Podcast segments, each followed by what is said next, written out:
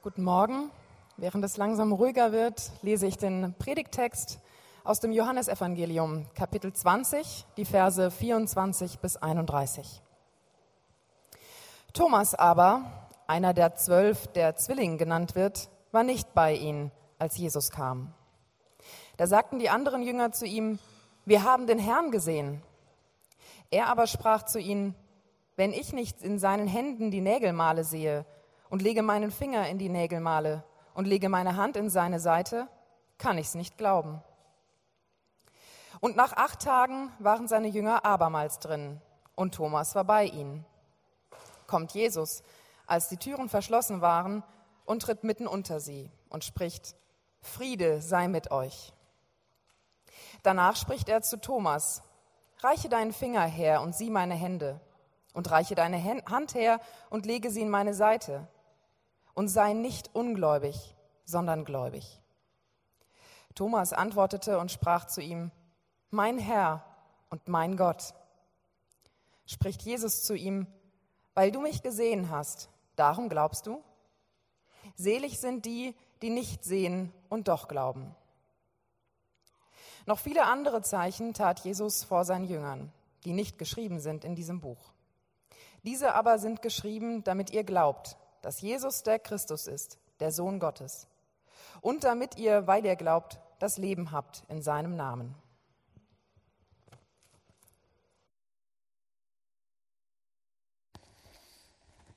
Guten Morgen, alle zusammen. Guten Morgen. Jetzt? Guten Morgen.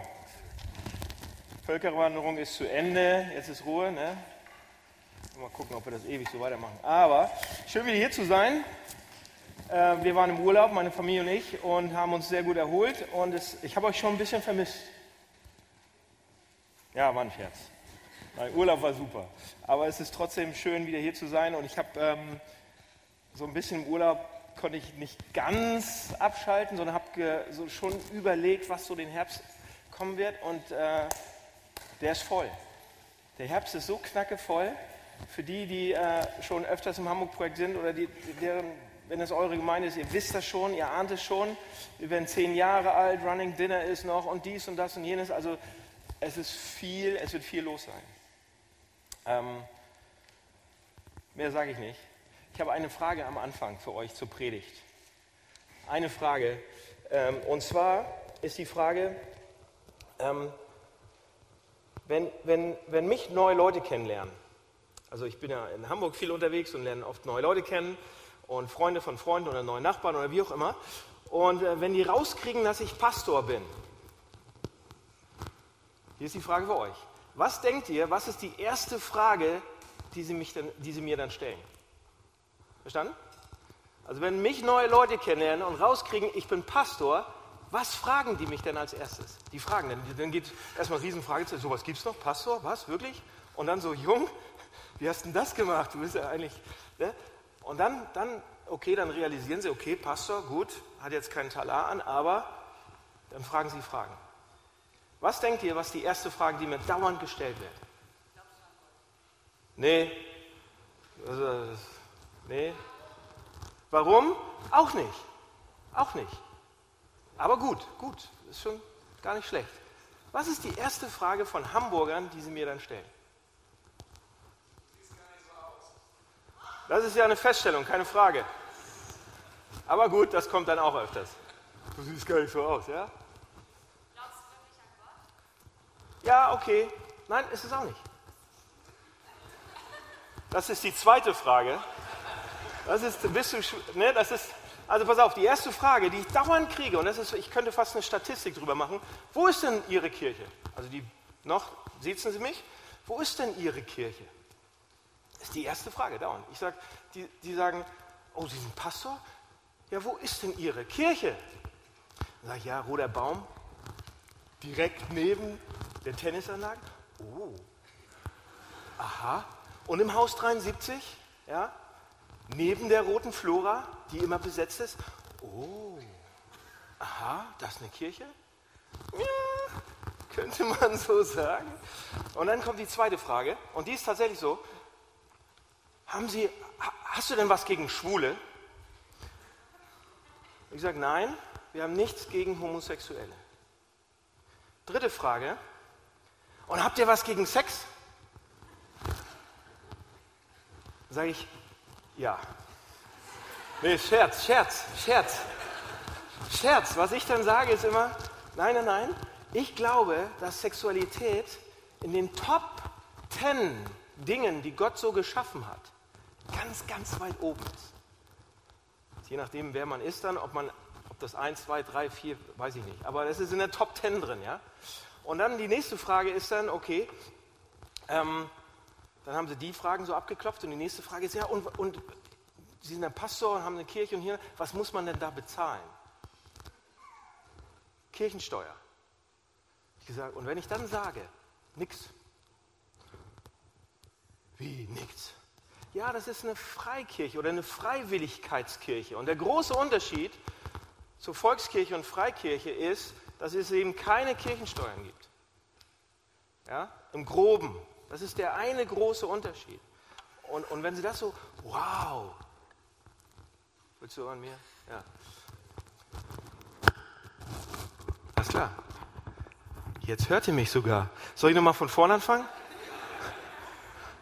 Also, was ist die erste Frage, die mir Leute stellen, wenn sie rauskriegen, dass ich Pastor bin? Wo ist Ihre Kirche? Zehn Punkte, sehr gut. Setzen, sehr gut, sehr gut. Kannst du nachher einen Keks abholen unten.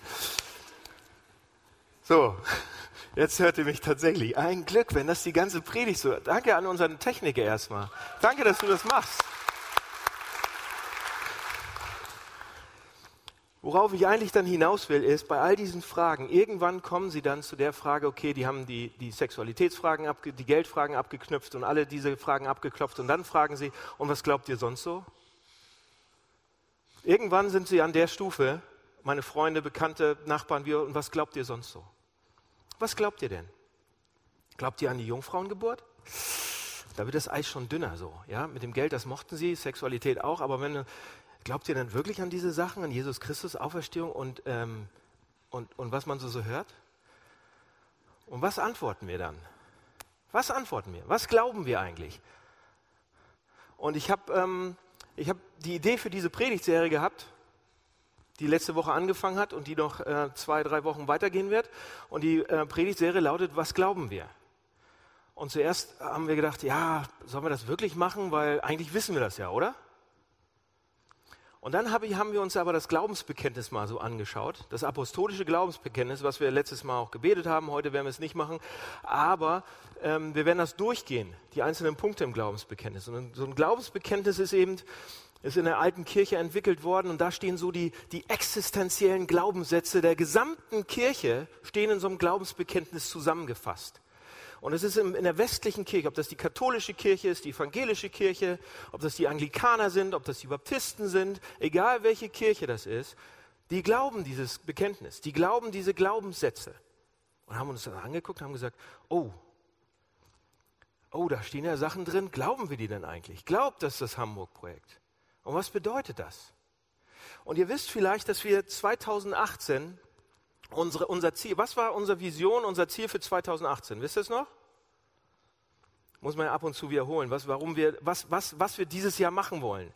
Dieses Jahr haben wir gesagt, 2018 geht es darum im Hamburg-Projekt, dass wir Gott mehr verstehen. Dass wir vielleicht die eine oder andere Sache tiefer verstehen, dass wir stärker uns auf ihn einlassen, dass wir vielleicht sogar, egal ob man ganz neuer Christ ist oder gar kein Christ oder ganz lange schon Christ ist, auf jeden Fall einen Schritt weiter dichter zu Gott kommt. Das war unser Ziel dieses Jahr. Das ist immer noch unser Ziel dieses Jahr. Und deshalb haben wir dann gesagt, warum, was glauben wir, passt da eigentlich sehr gut rein.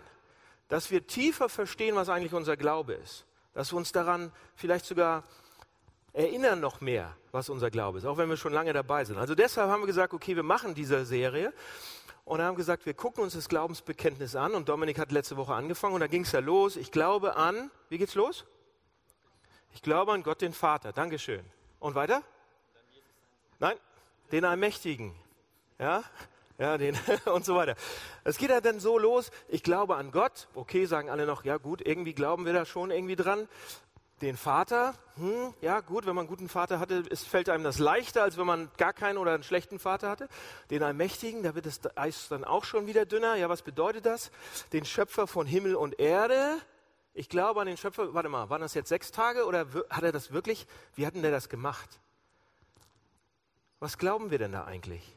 Und dann der zweite, also übrigens, das Glaubensbekenntnis ist so aufgebaut, erster Punkt, Zweiter Punkt, dritter Punkt. Das sind drei Kapitel. So.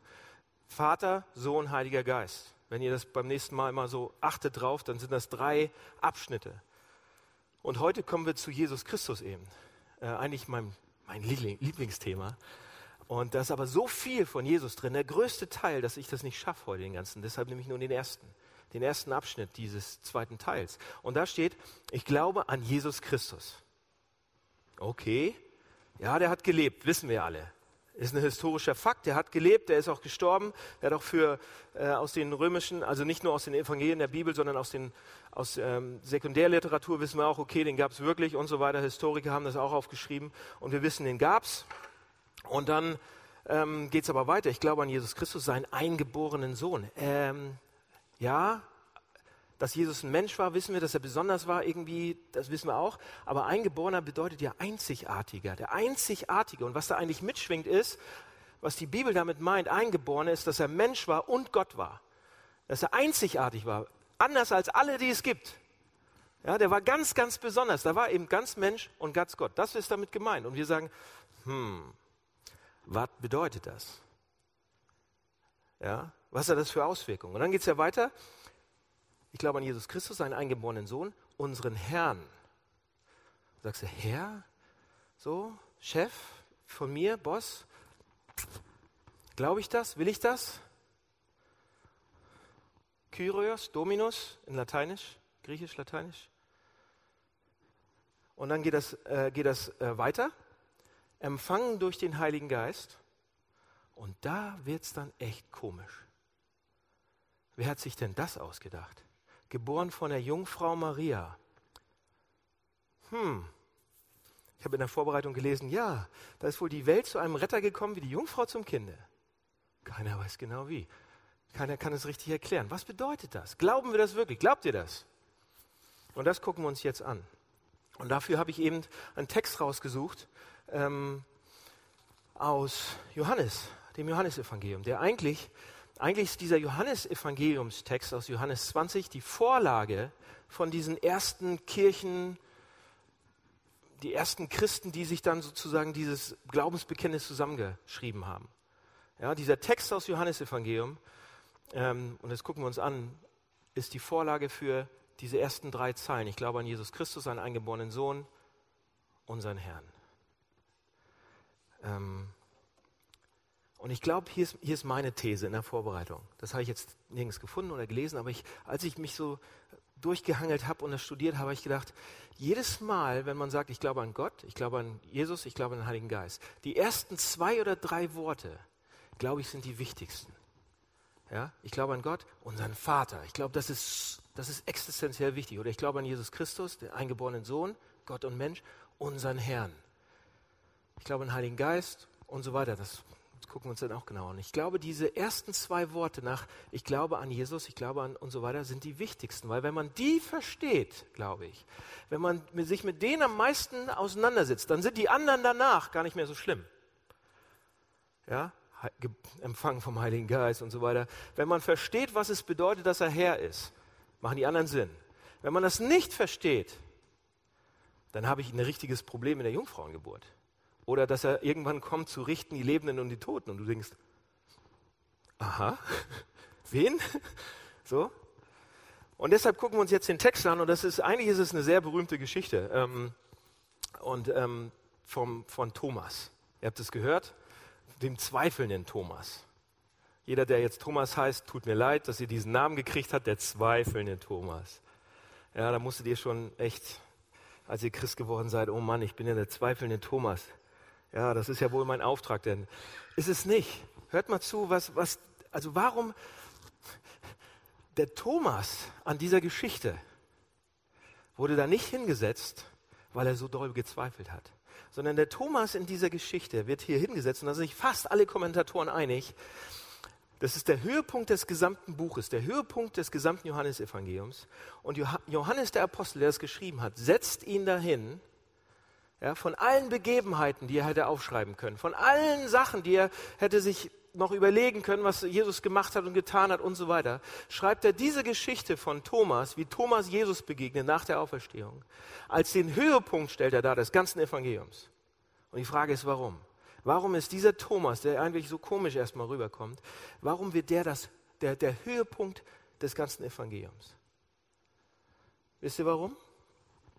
Seht ihr, Thomas, ich meine, ein bisschen wahr ist das ja schon. Thomas hatte irgendwie aus irgendeinem Grund ein Treffen mit seinen Freunden verpasst. Die anderen zehn Jünger hatten sich getroffen und Thomas war nicht dabei, war beschäftigt, hat verschlafen. Man weiß es nicht. Auf jeden Fall hat er dieses erstes Treffen und als, als die zehn Jünger sich getroffen hatten, hatten die tatsächlich, kam Jesus das erste Mal und hat sich den tatsächlich vorgestellt, ist dann in diesem Raum gewesen mit den Jüngern und die Jünger konnten mit ihm reden und anfassen und haben erstmal was äh, gegessen mit ihm, Gemeinschaft so und, und, und so weiter. Und Thomas war nicht da. Und das ist natürlich blöd. Wenn du als einziger von deinen Freunden die wichtigste Sache, die passiert, so nicht mitbekommst. Ja? Und, und dann sitzen sie wieder zusammen und Thomas hatte diesmal nicht verschlafen und ist dabei und sie treffen sich ein zweites Mal und Jesus kommt wieder. Und dann passiert was Merkwürdiges, weil zuerst weist Jesus ihn so ein bisschen zurecht und sagt, weißt du was, Thomas, du brauchst gar nicht zweifeln. Eigentlich brauchst du gar nicht das anzweifeln, was deine Freunde dir gesagt haben und so weiter. Du hast eigentlich alles, was du brauchst, um zu glauben. Und dann setzt er einen drauf und hilft ihm trotzdem. Und seht ihr das, wie Jesus das macht? Hier ist, hier ist, hier ist, hier ist der Punkt. Thomas wusste bereits eine ganze Menge von Jesus. Ja? Der wusste eine ganze Menge. Er brauchte diese Unterredung eigentlich nicht. Eigentlich brauchte er das gar nicht. Er, er brauchte es nicht, wenn es nur sein Job gewesen wäre, zu erzählen von der, von der Lehre von Jesus. Ja, den Leuten zu erzählen, was Jesus so gelehrt hat. Der war bei der Bergpredigt dabei gewesen und so weiter. Und ähm, da sollte man ja die andere Wange hinhalten. Und man soll, was soll man noch? Man soll seinen Nächsten lieben. Man soll großzügig sein. Ja, ein Leben mit Frieden, Gerechtigkeit und Liebe. Wenn Thomas Aufgabe gewesen wäre, einfach nur diese Lehre von Jesus weiterzugeben, dann hätte er diese zweite Begegnung überhaupt nicht mehr gebraucht. Und die Jünger hätten die erste und zweite gar nicht gebraucht. Wisst ihr, was uns das sagt? Das sagt uns, es ist nicht so wichtig, und das ist echt, es ist nicht so wichtig, was Jesus gesagt hat, sondern was er getan hat. Das schwingt da mit in der Geschichte. Nicht die Lehre und die Philosophie und die Ethik und diese Sachen sind so wichtig, sondern was passiert ist, was geschehen ist. Wisst ihr, warum ich das sage? Weil heutzutage es eine ganze, ganze Reihe von Leuten gibt, die sagen, okay, weißt du, diese, diese Tod und die Auferstehung, Wunder, Jesus, diese ganzen Sachen, äh, dass man ihn anbeten muss und dass er der Herr ist, dass er der, der, der einzigartige Sohn ist, dass er der eingeborene Sohn ist, dass er unser Herr ist irgendwie fühle ich mich nicht wohl damit. Ja? Heutzutage sagen viele, das sind Legenden. Das ist so gar nicht passiert. Das kann gar nicht passiert sein. Können wir auch nicht wissenschaftlich wiederholen und so weiter. Und sie zweifeln daran. Und sie sagen, das Wichtigste eigentlich an dieser Person Jesus ist, was er lehrt. Ja, die Lehre von Jesus, die Lehre von Frieden, von Liebe, von Gerechtigkeit, das ist doch die wichtigste Sache, wie wir miteinander umgehen sollen. Deshalb gab es diesen Mann, deshalb ist er auch ist er auch würdig, den sich mal anzugucken und zu lesen und so weiter. Und die, Text, die Antwort, die dieser Text auf diese Sache gibt, ist absolut nicht. Es, ist, es gibt einen riesen Unterschied zwischen nur der Lehre und dem Evangelium. Die Lehre handelt davon, wie du leben sollst.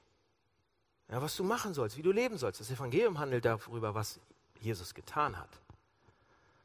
Die Lehre, die Philosophie geht letzten Endes über uns, was wir machen sollen. Ja, es ist an uns gerichtet und so weiter. Es ist für uns. Das Evangelium ist über Christus. Die Lehre sagt, wenn ihr so und so miteinander liebt und Gott liebt und so lebt wie Jesus, dann werdet ihr Gott kennen, dann kommt ihr zu Gott. Es kommt auf uns an letzten Endes. Das Evangelium sagt, es gibt eine Trennung zwischen uns, zwischen Gott und uns. Und einer hat diese Trennung überwunden und das verändert alles. Und es kommt auf ihn an. Nicht auf uns, es kommt auf ihn an. Und die Leute sagen, nein, nein, nein, nein, nein, das können wir nicht glauben. Nein, nein, nein, nein, nein, das ist, nein. Die Lehre ist gut, der Rest ist erfunden. Und sie reißen eigentlich dem Christentum damit das Herz raus. Sie berauben dem Christentum eigentlich aller Kraft und aller Dynamik. Die Lehre ist so, gib dein Bestes, ja, gib Gas, versuche so zu leben wie Jesus. What would Jesus do? Und diese Sachen. Aber das Evangelium sagt, er starb und er ist auferstanden an unserer Stelle. Vertrau ihm. Leute, das sind zwei unterschiedliche Religionen. Und manchmal kommen die in einer Gemeinde vor. Aber das sind so, das sind zwei unterschiedliche Sachen. Und Thomas brauchte dieses Treffen nicht, diese Erscheinung von Jesus, damit er die Lehre weitergeben kann. Die wusste er. Sondern er braucht es, um zu verstehen, dass es nicht darum geht, dass es nicht darum geht, nicht nur um die Lehre, sondern dass es darum geht, was Jesus gemacht hat und was er fähig ist zu machen. Dass es um ihn geht, nur um ihn. Und deshalb sage ich das so ausführlich auch nochmal hier. Ihr kennt das eigentlich. Es geht nicht um Ethik. Es geht, die, die Hamburg-Projekt ist keine ethische Verbesserungsanstalt. Es geht hier nur darum, um den Herrn und was er gemacht hat. So, und Thomas, warum ist Thomas da drin? Thomas reagiert darauf. Thomas reagiert darauf mit dem besten mit dem größten Glaubensbekenntnis, was es bis dahin gegeben hat. Ja, der zweifelnde Thomas, der ist gar nicht so zweifelnd. Ja, es gibt keine Stelle in der ganzen Bibel, nirgendwo in der Bibel, an der ein Mensch eine höhere, eigentlich eine höhere und bessere Beschreibung und Darstellung davon gibt, wer Jesus Christus ist. Ja, wenn wir das ganze Johannesevangelium mal von vorne bis hinten durchlesen, Jesus, Jesus kommt da immer wieder vor im Johannesevangelium und Johannes versucht den Leuten zu erklären, wer er ist. Ja? Jesus ist ohne Sünde, Johannes 8. Und er, er, wer, wer, mich kennt, kennt den Vater. Durch Jesus kennt ihr den Vater. Durch Jesus, ähm, bevor Abraham war, war Jesus. Und all diese Sachen. Er ist göttlichen Ursprungs und so weiter. Alles kommt im Johannesevangelium vor. Ja, und dann wird Jesus beschrieben. Ja, dass, dass Jesus den, den Anspruch hat, Gott zu sein. Jesus sagte selber, Jesus sagt, ich bin der ich bin, ich bin Gott, ich bin ungeschöpft, ich bin schon immer da gewesen, ich bin selbst existierend, ohne Anfang, ohne Ende, die Quelle von allem Existenten und Sein. Das sagt Jesus, wörtlich. Er nimmt diesen, diesen Anspruch für sich im Johannesevangelium, auch in den anderen Evangelien. Überall nimmt er diese absolut krassen Aussagen und beansprucht diese Sachen für sich und die Leute wollen ihn steinigen, die Leute wollen ihn raus, rausschmeißen. Eine, einmal sagt Jesus, was sagt er? Einmal sagt Jesus, ihr müsst mein Leib essen zu seinen, zu seinen Jüngern, zu seinen Freunden. Ihr müsst mein Leib essen und mein Blut trinken. Die, und die meisten Jünger sagen, er vergiss es. Das ist jetzt ein, wir sind doch nicht auf irgendeiner Insel im Südpazifik. Ja? Die einen wollen ihn töten, die anderen wollen ihn zum König machen. Und Jesus sagt, töte mich oder kröne mich. Aber dazwischen gibt es nichts. Sieh mich als Schöpfer des Universums und König und Herrn oder schmeiß mich raus. Diese Aussagen macht Jesus die ganze Zeit. Ja? Man muss mich entweder annehmen als die ultimative Kraft im Leben, mit der ultimativen Autorität oder man muss mich rausschmeißen.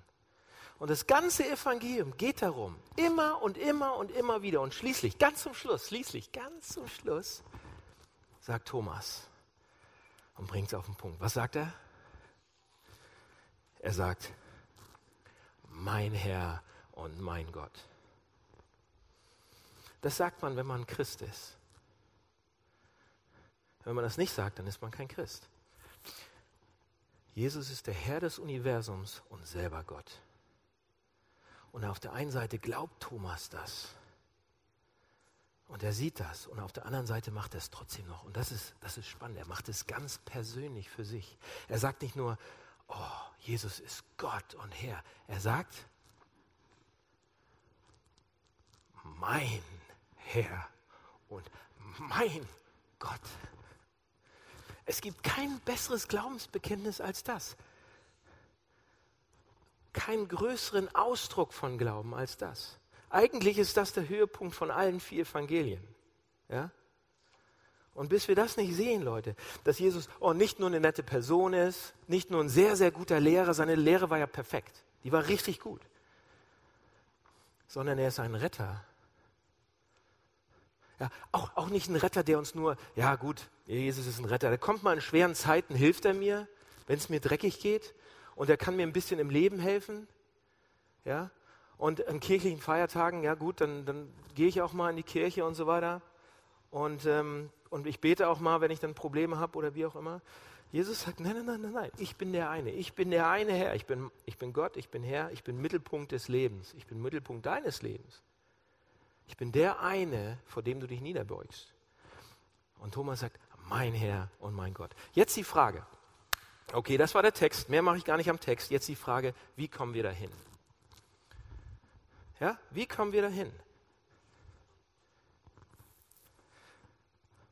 Und wenn wir den Text nochmal genau anschauen und diese Begebenheit mit Thomas, dann glaube ich, dass da vier praktische Hinweise drin sind. Kurze praktische Hinweise, wie wir noch mehr dahin kommen können oder wie wir vielleicht zuerst einmal dahin kommen können, das zu sagen. Und einige von euch, die, die überlegen vielleicht, ja, bin ich denn jetzt Christ oder bin ich nicht Christ? Vielleicht wisst ihr nicht, ob ihr kein Christ seid oder ihr seid es oder ihr seid euch nicht sicher oder ihr seid unsicher, ob ihr und so weiter. Oder ihr habt vielleicht Zweifel und denkt, meine Güte, das ist jetzt ernst. Aber im Text gibt es vier Ratschläge. Lasst uns die mal angucken und dann mal schauen, wie wir weiterkommen. Ja, wie können wir Christen werden und beginnen zu glauben? Aber wie können wir auch als Christen, wenn ihr schon Christen seid, wie kann man wachsen wie kann man das ernst nehmen? Das ist genau das, hier steht beides, für beide ist was im Text drin. Für die von euch, die, die noch nicht das erste Mal hier sind und sagen, ah, aber auch für die, die jetzt schon 50 Jahre Christ seid, hier steht was drin für euch. Vier praktische Wege. Pass auf, Nummer eins. Dann sind wir fertig. Nummer eins ist, beschäftigt euch mit dem, was er getan hat. Ja, das, was ich hier die ganze Zeit gesagt habe, Vers 25. Die Apostel erzählten es ihm. Und das ist spannend, weil im Griechischen ist dieses Wort, die erzählten ihm, ist ein Präsens progressiv. Das ist Grammatik. Schule hat ja wieder angefangen, deshalb habe ich das mal ne, für alle Kleinen.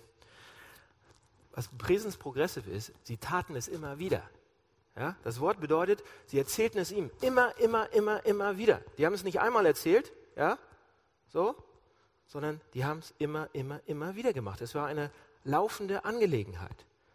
Also wenn ihr Jesus finden wollt, oder wenn ihr wollt, dass er realer für euch wird, wenn ihr wollt, dass er größer für euch wird, wenn, er, wenn ihr wollt, dass, er, dass, ihr, dass ihr dichter zu ihm rankommt. Leute, es ist nett, im Gottesdienst zu sein, einmal die Woche. Das hilft auch schon. Und es ist nett, die Predigt zu hören. Schön, dass ihr alle da seid. Ich hoffe, ihr kommt wieder. Und es ist auch nett, mit anderen Christen zu reden, die Erfahrung gemacht haben im Glauben. Und die, die, die teilen das. Das stärkt den Glauben, ja. Und das baut den Glauben auf, auf jeden Fall. Und es ist auch gut, christliche Bücher zu lesen und sich Argumente anzuhören, für und dagegen und sich damit auseinanderzusetzen. Es ist gut, einen Basiskurs zu machen oder, oder einen Einführungskurs über den christlichen Glauben. Das ist alles gut. Aber die Nummer eins, das Wichtigste an der ganzen Geschichte ist tatsächlich, sich mit dem zu befassen, was Jesus gemacht hat. Und die Evangelien zu lesen. Da steht es drin. Und ähm, wie, wie, schaut, sich, sich Jesus die ganze Zeit anzuschauen, sich, sich erzählen zu lassen eigentlich von den Aposteln, von den Schreibern des Evangeliums, was Jesus gemacht hat. Wie er mit Leuten redet, wie er sie berührt, wie er mit ihnen umgeht, wie er ihnen hilft. Schaut ihm zu. Ähm, ich weiß nicht, wie es euch geht, wenn ihr äh, schon Christen seid und manchmal die Bibel lest. Manchmal ist man ja so übermotiviert und sagt, okay, ich lese die ganze Bibel durch. Ja? Von vorne bis hinten muss man wissen, was drin steht und ich fange bei Mose an. Und spätestens, wenn man bei Jesaja angekommen ist, ist Schluss. Ja, ganz praktisch. Das ist echt hart. Oder man kommt noch nicht mal durch die Psalmen, weil einer genauso ist wie der nächste. Wenn man dann ein paar hintereinander liest und sagt, äh, von 120 bis 130 waren die alle sehr, sehr ähnlich. Warte mal, jetzt muss ich von vorne anfangen. Das ist gut, lest die Bibel durch. Lest sie so oft durch, wie ihr könnt. Aber, hier ist, ich,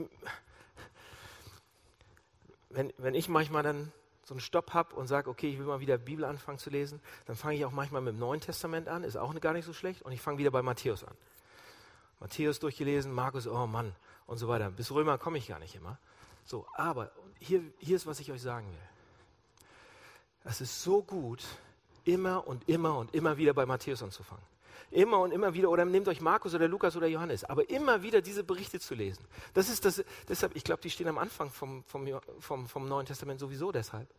Das ist gut, macht es. Und wenn ihr die Bibel lesen wollt, so und auch mal bei Mose anfangt, lest doch gleichzeitig trotzdem ein Evangelium. Da ist alles drin, was wir brauchen für den Glauben. Das andere ist alles gut und schön, woher das kommt und, und, und die Gründe dafür und, und, und. Das zu verstehen ist alles toll. Aber zu sehen, wie Jesus ist, lest die Evangelien. Lest sie, guckt ihm zu. Fangt doch heute an. Okay? Erster Punkt, beschäftigt euch mit dem, was er getan hat. Am besten beim Lesen der Evangelien.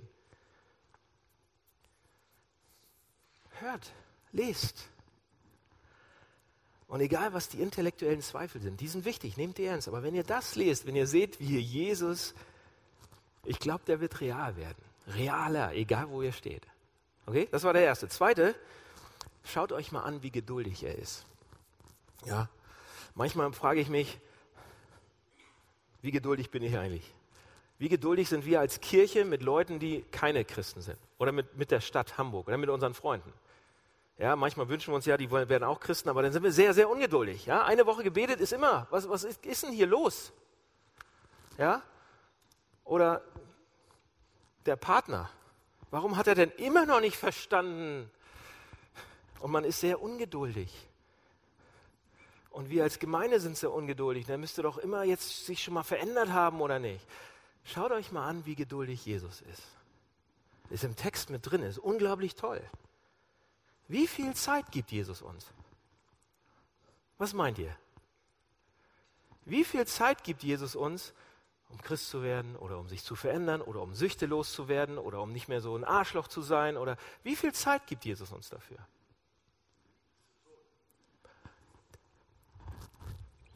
Yes! Bis zum Tod. Und dann ist gut. Bis zum Tod. Wie viel Zeit gibt er uns? Ist das geduldig? Hier in Vers 27, ja, da sehen wir es. In Vers 27 kommt Jesus zu Thomas und seine Ängste sind auf einmal wie weggeblasen. Und was sagt Jesus? Reich mir deine Finger und gib mir deine Hand und sei nicht mehr ungläubig, sondern gläubig. Wisst ihr, woher wusste Jesus das? Wisst ihr, was hier steht? Woher wisst, wusste Jesus das, dass Thomas Zweifel hatte? Woher wusste Jesus das, dass Thomas irgendwie damit gekämpft hat? Haben die Jünger ihm das erzählt? Nachdem die Jünger ihn gesehen hatten und dann Thomas gesehen hatten und Thomas erzählt haben, wir haben Jesus gesehen.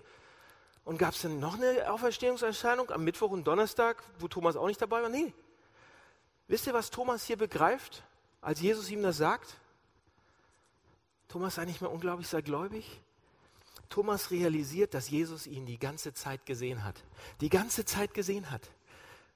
Thomas realisiert, dass Jesus die ganze Zeit da gewesen ist, egal was für eine Zweifel er hatte, egal wo er war, egal ob er verpennt hat, egal was für eine Ängste und Sorgen er hatte. Er war, die, die ganze Zeit war Jesus da und wusste das und stand neben ihm.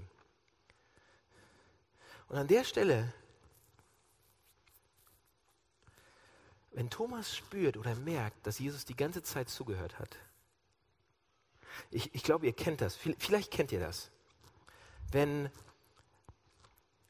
ja, wenn so ein Mensch, den man gerne hat und der alles oder, oder viel über mich weiß, ja, es ist manchmal, wenn man ähm, kurz vor der Hochzeit,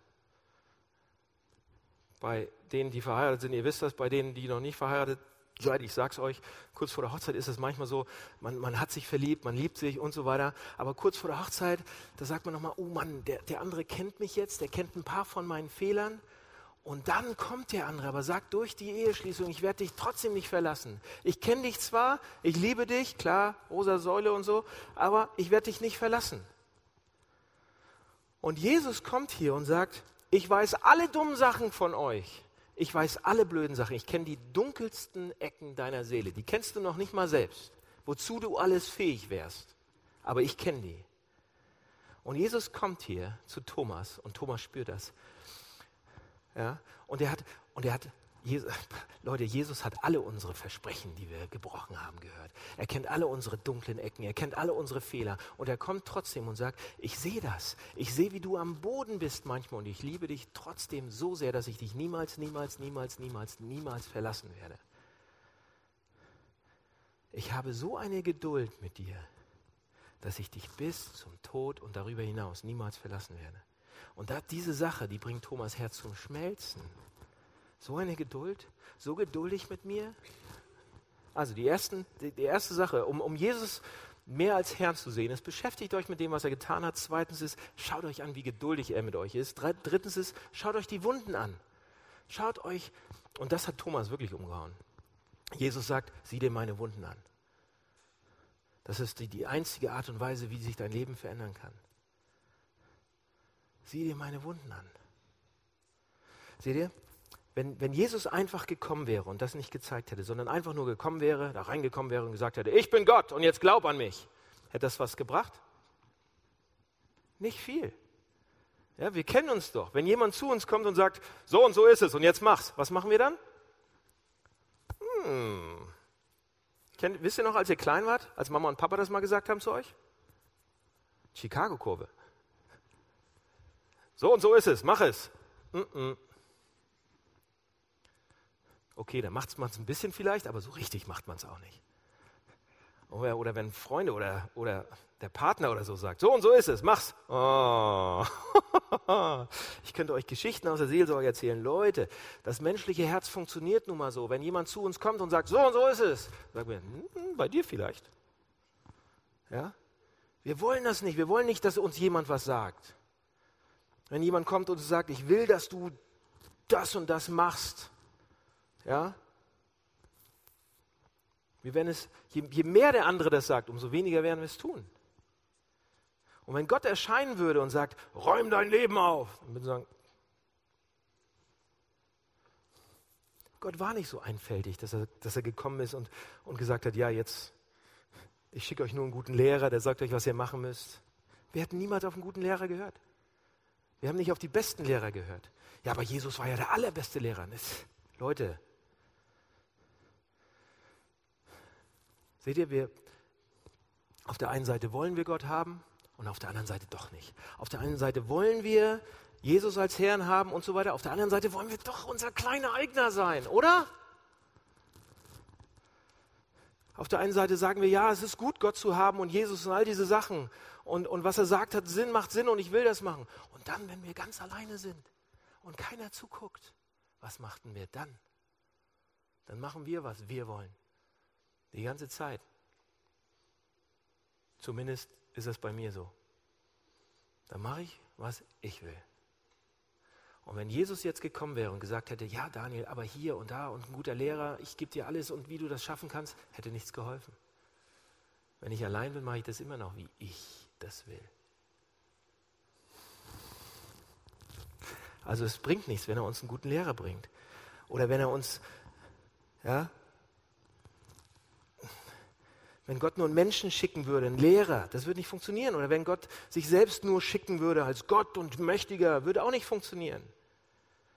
Und kommen würde, ich bin jetzt der und der, das wird nicht funktionieren. Aber wenn er ein, ein, ein, jemand schickt mit Wunden, das ist der Punkt hier, ein verwunderter Gott, einer, der Wunden hat hier und in den Händen und an den Füßen. Seht ihr, der Grund, warum wir manchmal so uns Sorgen machen, warum wir manchmal so verbittert sind, ist, dass wir nicht sehen, dass er diese Wunden hat. Wir glauben nicht wirklich, dass Gott das für uns gemacht hat. Aber wir brauchen das, so zu sehen, ihn so zu sehen. Erst dann können wir sagen, okay, ich kann mich dir ergeben. Du meinst es gut mit mir, wirklich gut. Seht ihr, ich ähm, gibt es eine Geschichte. Ich stand ähm, und das bringt mich zum letzten Punkt. Ich stand zu Hause im Haus meiner Eltern vor vielen Jahren. Ich kann mich noch total erinnern, wie ich da am, am äh, der Terrassentür stand zum Garten und ich ähm, mega, mega sauer geworden bin auf Gott. Ich habe vier Brüder Und einer davon hatte eine schwere Zeit damals durchzumachen. Der ähm, musste in die Drogenreha zum zweiten Mal. Und, ähm, und ich weiß nicht, wenn ihr euch ein bisschen damit auskennt, was das zu bedeuten hat und wenn ihr das selber in eurer Familie habt, das ist kein Zuckerschlecken. Mit körperlichem Zusammenbruch und psychischem Zusammenbruch und noch mehr Drogen und, und Selbstmordzeugs und, und, und, und, und. Und wenn, wenn man den dann liebt, das ist dein Bruder oder deine Schwester. Und, wenn du, und ich weiß, bei einigen ist es bei euch auch so, aber bei mir war es dann so, ich, das war mein Bruder und ich habe dafür gebetet und, und habe gedacht, ich habe keine Chance, da irgendwie zu helfen. Aber Gott, du musst doch helfen.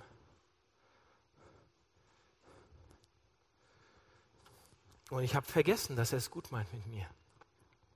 Weil ich die Wunden nicht gesehen habe, weil ich nur gesehen habe, aber Gott, du bist so groß und stark und kannst alles. Und sollst es das jetzt richtig machen. Und da hatte ich vergessen, dass Gott da selbst durchgegangen ist, dass er selbst gestorben ist dass da Wunden sind wegen mir und dass er die freiwillig hat. Und wenn ich das sehe, dann komme ich zum letzten Punkt, nämlich, dass ich meine Bedingungen aufgebe. Seht ihr was im Text? Eine Sache, die ihr vielleicht bemerkt habt, vielleicht nicht. Thomas fasst ihn nicht an. Jesus sagt, hier sind meine Wunden. Schau dir die Wunden an. Fass sie an. Aber Thomas macht es nicht. Wir denken ja, hat er nicht vielleicht doch irgendwie so die Wunde kurz so? Nee, hat er nicht gemacht. Steht nicht im Text drin, er hat es nicht gemacht. Jesus sagt, reiche deinen Finger, fühle mich, fasse mich an. Und Thomas macht es nicht. Und er sagt dann nur, mein Herr und mein Gott. Er sagt nicht, okay, das macht er nicht. Wisst ihr warum? Weil Thomas in der Situation realisiert, dass er als Christ etwas verlangt hat eine Bedingung. Er hat gesagt, wenn ich dich anfassen darf, wenn ich das, deine Wunden sehe, wenn ich dich endlich sehe, wenn ich dich als Erscheinung sehe, dann glaube ich das. Und so ähnlich macht jeder von uns das auch. Und ich mit meinem Bruder ja genauso. Ich stand da und habe gesagt, Gott, du bist so stark und so groß. Ja? Wenn du ihn gesund machst, dann bist du stark. Und wenn du ihn gesund machst, dann bin ich wieder fröhlich. Dann kannst du wieder mein Gott sein. Dann kann ich dich anbeten. Dann bin ich nicht mehr sauer. Wenn du ihn gesund machst, wenn du meinem Bruder hilfst, dann bist du wirklich Gott. Seht ihr, ich habe eine Bedingung gestellt an Gott. Und Thomas realisiert, dass er das auch gemacht hat und deshalb fasst er nicht an. Und wir machen das aber so oft auch. Wir sagen, okay, ich komme zu dir Gott, ich komme zu dir her, du bist mein Herr, wenn du mich versorgst. Wenn du mich durchs Studium bringst. Ich weiß nicht, was eure Bedingungen sind, aber oft kommen wir da. Ich komme zu dir her, du bist mein wirklicher, wenn ich diese Person heiraten kann. Ja? Oder ich komme zu dir, wenn du mir das und das gibst, wenn mein Leben gut läuft, wenn ich keinen Krebs habe, wenn meine Karriere gut läuft. Ich komme zu dir, wenn. Wir haben Bedingungen oftmals. Du bist der Herr, der Größte, wenn das und das passiert. Dann glaube ich das. Und Jesus sagt, so funktioniert das nicht. Wenn wir sagen, ich gehorche dir, wenn dies und das, dann ist, Leute, dann ist dieses dies und das das, was wir eigentlich haben wollen. Dann ist dieses dies und das der eigentliche Herr, aber nicht Jesus. Und wir sitzen hier, vielleicht in der Kirche, aber wir sind keine Christen, Leute, bis wir diese Bedingungen nicht wirklich fallen lassen. Bis wir ihnen bedingungslos dieses Glaubensbekenntnis sprechen können und sagen, mein Herr und mein Gott. Du bist mein Herr und mein Gott, bedingungslos. Ich möchte das so gerne keine Wenn und Abes. Ich gehorche dir nicht, nicht wenn dann, sondern weil du das gemacht hast für mich. Dann sind wir Christen. Dann können wir dieses Glaubensbekenntnis sprechen. Wie war das Glaubensbekenntnis nochmal? Ich glaube an Jesus Christus, seinen eingeborenen Sohn, unseren Herrn. Die vier Sachen übt die mal. Und dann bin ich fertig. Was waren die vier Sachen? Seht, was er macht. Schaut euch an, wie geduldig er mit euch ist. Bis zum Tod. Was war die dritte? Seht euch die Wunden an und gebt die Bedingungen auf. Lasst mich beten. Jesus, danke, dass du so geduldig mit uns bist, dass du uns so viel Zeit lässt, um das zu erkennen. Und dass du immer, immer, immer wieder an uns rankommst und diese Sachen neu aufwärmen willst, neu uns erklären willst. Aber dass, wir, dass du vor allen Dingen uns zeigst, wer du bist, was du gemacht hast. durch das, was du gemacht hast und durch das, was du heute noch in unserem Leben machst. Und ich bitte dich, dass wir das üben als Gemeinde, gerade dieses Jahr, dass wir, dass wir mehr und mehr sagen können zu dir, egal was die Umstände sind, egal wo, wo wir stehen, mein Herr und mein Gott. Ich wünsche mir das so für mich selbst. Hilf uns dabei, bring uns das bei. Amen.